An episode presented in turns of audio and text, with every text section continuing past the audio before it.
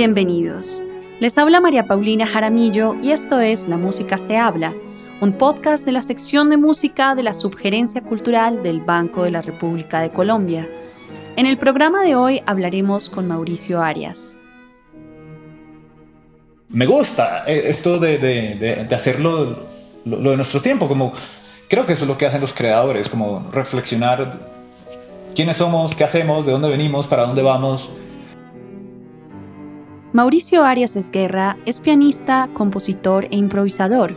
Se ha presentado en diferentes países como compositor e intérprete, incluyendo el Carnegie Hall de Nueva York con su obra Rapsodia Camaleónica para piano, trompeta y orquesta. Es ganador del primer concurso nacional de piano Federico Chopin en Colombia y el concurso nacional de piano de la UIS. Ha colaborado con renombrados artistas como los cantantes Valeriano Lanchas y Betty Garcés y el trompetista Pacho Flores. Recientemente se ha presentado en varios festivales y teatros como el Festival de Música de Cartagena, el de Música Sacra de Popayán, el Teatro Julio Mario Santo Domingo en Bogotá y el Festival de Spoleto, donde actuó junto a la Orquesta Filarmónica de Medellín en su gira por Italia. Es miembro fundador del Bogotá Piano Trío y recientemente publicó La trompeta camaleónica junto al trompetista Randy Lee. Actualmente se desempeña como profesor asistente del Departamento de Música de la Universidad de los Andes. En el programa de hoy hablaremos con Mauricio Arias Esguerra sobre su trayectoria como compositor y pianista, su proceso creativo y su interés por visibilizar las obras de música contemporánea en Colombia. Bienvenido Mauricio Arias Esguerra. Hola María Paulina, muchas gracias por tenerme. Bueno Mauricio, ¿cómo fue tu primer encuentro con el piano? Yo estaba pequeño como de ocho años, algo así. Tuvimos un viaje con mis padres y mi hermano y bueno, mis padres compraron una organeta, nos querían meter alguna actividad lúdica y a la vuelta pues comenzamos clases de organeta con un ingeniero que venía a la casa cada semana. Ingeniero se llama, se llama Fernando Cruz. Pero me acuerdo eh, en que Fernando nos ponía a hacer como el pentagrama con los cordones de los zapatos ahí en el piso. Ahí como para ir aprendiendo la lectura de las notas. Yo me acuerdo que comenzar a leer, Dios mío, eso era tan difícil, había que contar. Uy, y, uno veía esas líneas y no, ni idea que era esa nota porque había que coger alguna de referencia que uno ya supiera y agarrarse de esa y contar. Uy, me acuerdo que eso lleva mucho esfuerzo. Eh, saber qué nota era la que estaba escrita. Bueno, ese fue el primer acercamiento. Ya después eh, entramos a una academia que quedaba cerca de la Universidad Nacional, se llamaba Amadeus. Esa la dirigía Ramiro Izaza, guitarrista. Y allí, bueno, estuve con una profe como que un año y medio por ahí. Pero igual, la cosa seguía siendo como de diversión. Yo, yo no me acuerdo que estudiara por fuera de clase mucho. y fue ya a los, entre los 13 y 14 años eh, que entramos al programa juvenil de la Universidad Javeriana mi hermano, creo que un amigo de él le contó y entonces él presionó para que nos metieran ahí. Entonces yo recuerdo el día de la audición. Em, bueno, llegué, había dos profesoras ahí en el salón, creo que era 101, que eso ya no es... Ah, no, es cierto, eso ya no es música, ahora ya había otro edificio. Eh, entonces salió una señora bueno, con un acento, hablar como, ah, Mauricio ah, Arias, siguiente. Y yo, bueno, entré y bueno, yo solo me sabía unas piecitas ahí, más o menos, no sé, un poquito de la marcha turca de Mozart, un momento musical de Schubert, yo que, que alcancé a semi tocar eh, Cake Cakewalk de Debussy, del Rincón de los Niños. Pero, pues sí, hasta ese momento no había hecho ningún trabajo así como serio, técnico, musical, más que todo como las notas, el solfeo. Entonces, esa señora que no, me llamó a la audición, esa se convirtió en mi profesora por ocho años. Era Ludmila Weber. En polaco, Ludmiła Weber. Fue cuando entré ahí que alguna vez escuché a la, la que era directora de, ese programa en aquel entonces, Elena Barreto, que decía, bueno, necesitamos que los estudiantes aquí estudien mínimo una hora al día. Y yo creo que yo hice más o menos el clic y a partir de ese momento comencé a estudiar, pronto no una hora al día, pero media, 45 minutos. Ese primer año, sí, yo me acuerdo ese primer año, mi profesora me preguntaba, bueno, Mauricio, ¿y ¿cuánto estás estudiando? Más o menos, unas dos horas, más una hora. Pues yo en realidad estudiaba que solo como 20 minutos por la mañana, 20 por la tarde, algo así. Bueno, la cosa es que después ya me empecé a engomar un poco más, empecé a estudiar, no sé, ya una hora al día, luego ya dos horas al día. Eso fue en, la, en el Teatro Colón con la Sinfónica. De hecho, fue un aniversario eh, de independencia de Polonia, que vino Piotr Paleczny, pianista polaco, tocó concierto Chopin número uno y de la polonesa heroica. Bueno, yo ya ese semestre, justo ese semestre acababa de comenzar a estudiar con mi maestra, con la polaca. Entonces, esa fue como, wow, una primera como acercamiento así, como por ejemplo el piano con la orquesta. Eres pianista y compositor. ¿Cómo se ha entrelazado ese, esos dos mundos en tu vida, de la composición y la interpretación? Hay veces la logro hacer al tiempo, pero es muy difícil. Por ejemplo, este último mes, eh, digamos, ayer tuve concierto con la Sinfónica Nacional. Hicimos concertino eh, para piano y, orquesta de cámara de Camargo Guarnieri, compositor brasileño. Una obra bellísima. Pero bueno, como pianista, estoy tocando la obra, obras de otra gente, bellísimas obras. Y eso sí requiere mucho tiempo de preparación. Además, si estás trabajando eh, enseñando en alguna institución, pues ahí se va mucho tiempo, mucha energía, muchos correos, cosa administrativa. Entonces, hay veces he logrado componer, por ejemplo, a una horita por la mañana, bien temprano.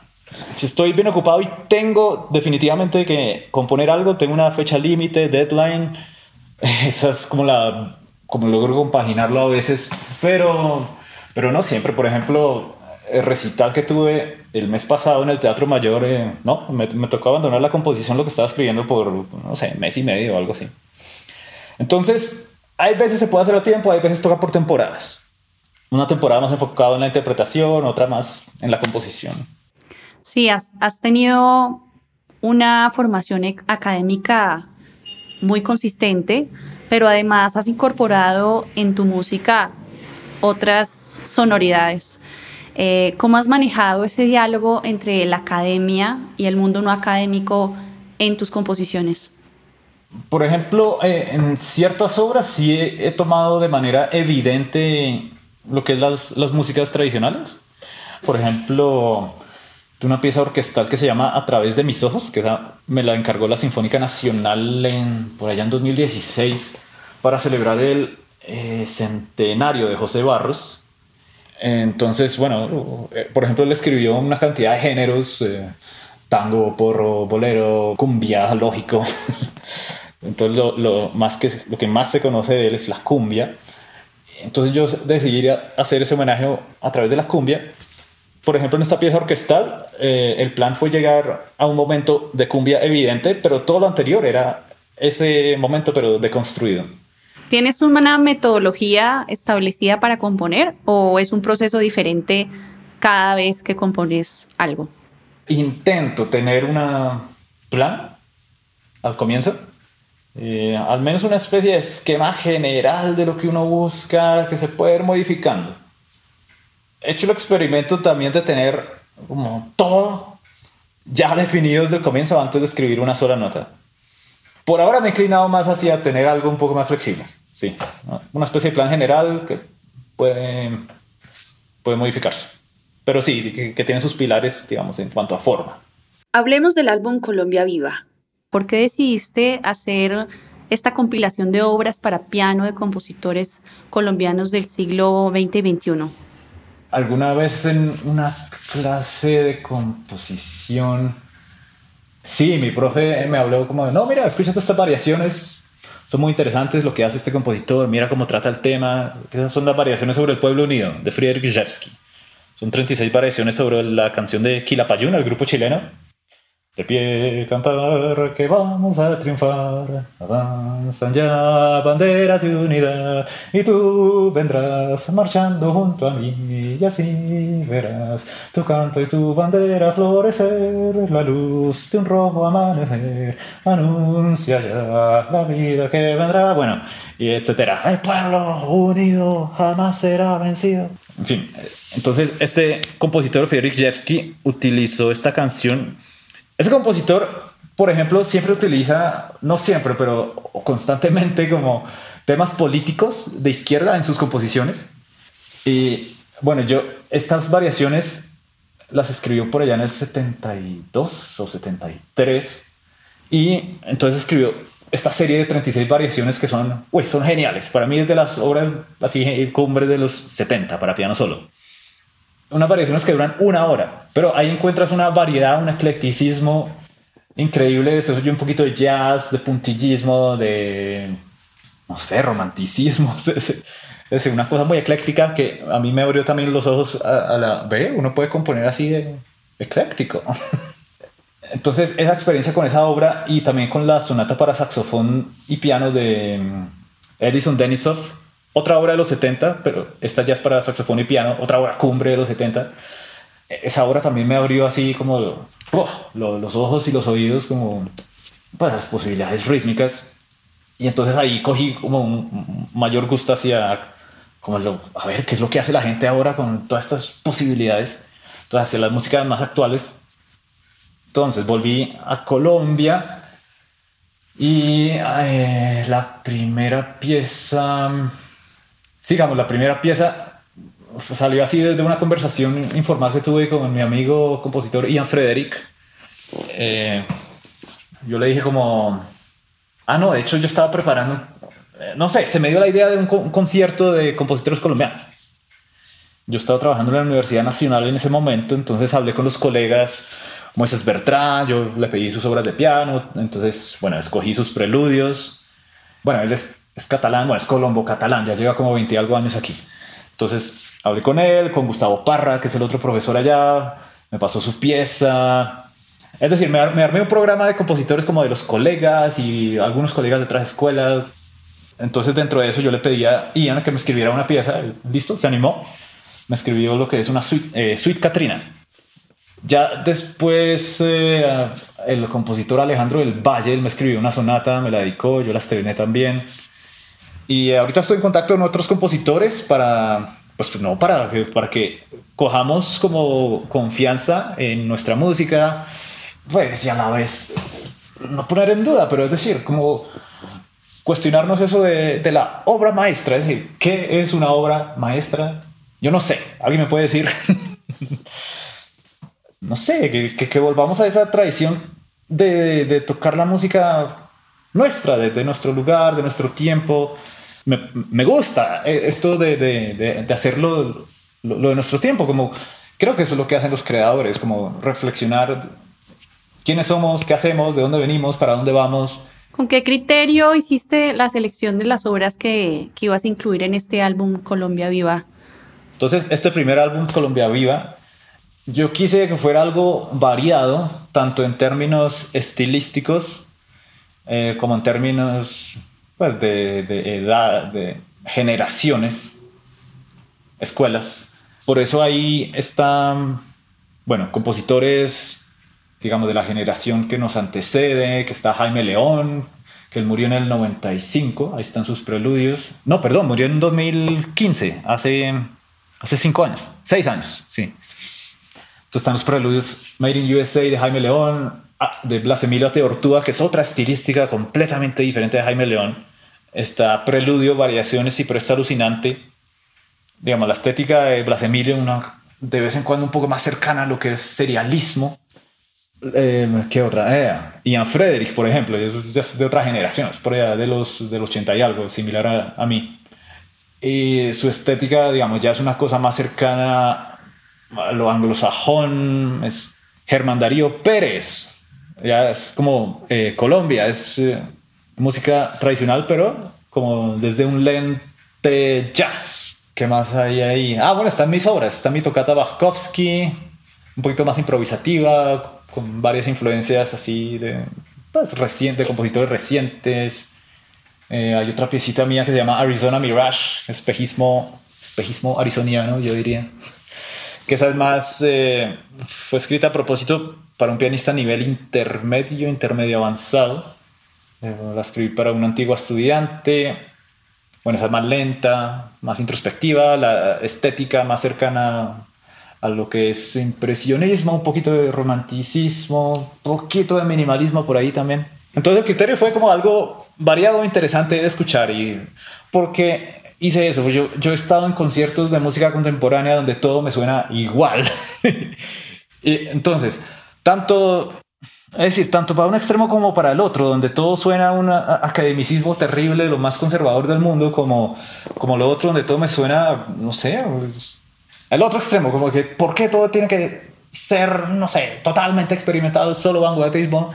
Yo creo que la música puede ser mucho más variada, un concierto puede ser más variado, un, álbum, eh, entonces, eh, por eso. y ahora tienes la intención de lanzar el volumen 2 de Colombia Viva. ¿Qué estás pensando para este próximo disco? Bueno, lanzar es todavía muy pronto. Yo diría, eh, estamos apenas Apenas, unos, apenas compositores me han entregado sus obras, ya estrené dos. Otros ni siquiera las han escrito. Entonces, estamos ahí. Pero bueno, pero ya al menos ya hablé con la gente. Ahí, bueno, están los que te dije, Carolina Noguera, Pedro Sarmiento, posiblemente Amparo Ángel, Juan Antonio Cuellar, tal vez esté ahí también. Hay otros que no te cuento todavía porque no están seguros. Entonces, por ahora van estos que son los seguros. Más adelante, tal vez el plan sea uno donde sea todas las piezas relacionadas con electrónica. Y bueno, ya se, irán viendo los temas que se nos va ocurriendo más adelante. Ya que nos cuentas todo esto, todo lo que estás haciendo por visibilizar la música contemporánea en Colombia, ¿cómo ves el futuro de esta música? ¿Qué crees que se puede hacer en este momento para mostrar el trabajo de compositoras y compositores colombianos contemporáneos? No, que se puede hacer pues tocarlas y estar en colaboración con los compositores. Es decir, hoy en día las posibilidades que tiene un compositor de que lo toquen aquí, es decir, de ver una obra bien realizada acá, son mucho mayores a las que tenía alguien hace 20 años, digamos. Entonces creo que ya poco a poco es, es mucho más eh, factible esa colaboración, esa, pues las posibilidades para los compositores digamos, antes era muy limitado, había, no había tan buen tantos buenos intérpretes, el nivel de intérpretes ha subido, sigue subiendo, así que creo que cada vez más hay posibilidades. Pero sí, yo animaría a los intérpretes a estar en constante colaboración con los creadores. Y, y no, ¿y por qué tiene que haber esa división entre creadores e intérpretes? Es decir, ¿cree usted también? Es decir, yo creo que todos pueden crear. Y Sabes, una vez vi una, leí una entrevista de este pianista Stephen Hoff, pianista inglés, que él estuvo tocando aquí en el Festival de Música Clásica de Bogotá hace como dos años, Teatro Mayor. Tocó los conciertos de Brahms. Eh, lo interesante de Hoff es que, bueno, es un pianistazo así del más alto nivel. Ha escrito por ahí una novela, compone, eh, creo que tiene por ahí un concierto de cello o de clarinete entonces, lo, que me llamó la atención de una, frase que le leí era que el hecho de que yo incluya algunas obras mías en un programa donde está Mozart, Beethoven, Chopin, no significa que yo me esté equiparando a los compositores, los grandes nombres de la historia, no. Yo simplemente quiero mostrar algo mío. Punto.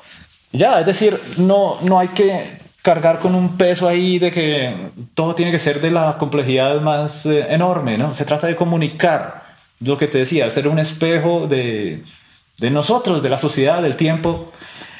me encanta cuando los intérpretes hacen eso, cuando muestran algo propio. Ah, eso es muy lindo. Y es decir, no tiene que ser la, cosa más compleja del mundo, no tiene que ser un Mozart o, no sé, un Ligeti, por ejemplo. Entonces, sí, creo que trabajar en unir más esas cosas que, que no sé, el siglo XX por alguna razón súper especializó entonces, eh, volver a la época donde música hacía de todo. Músicos integrales. Toca, compone, enseña, gestiona,,, no sé, todo.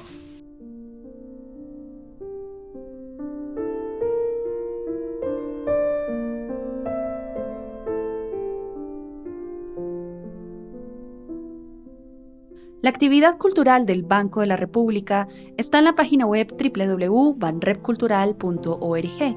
Síganos en Facebook como Sala de Conciertos Luis Ángel Arango y en Instagram, Twitter y YouTube como Banrep Cultural.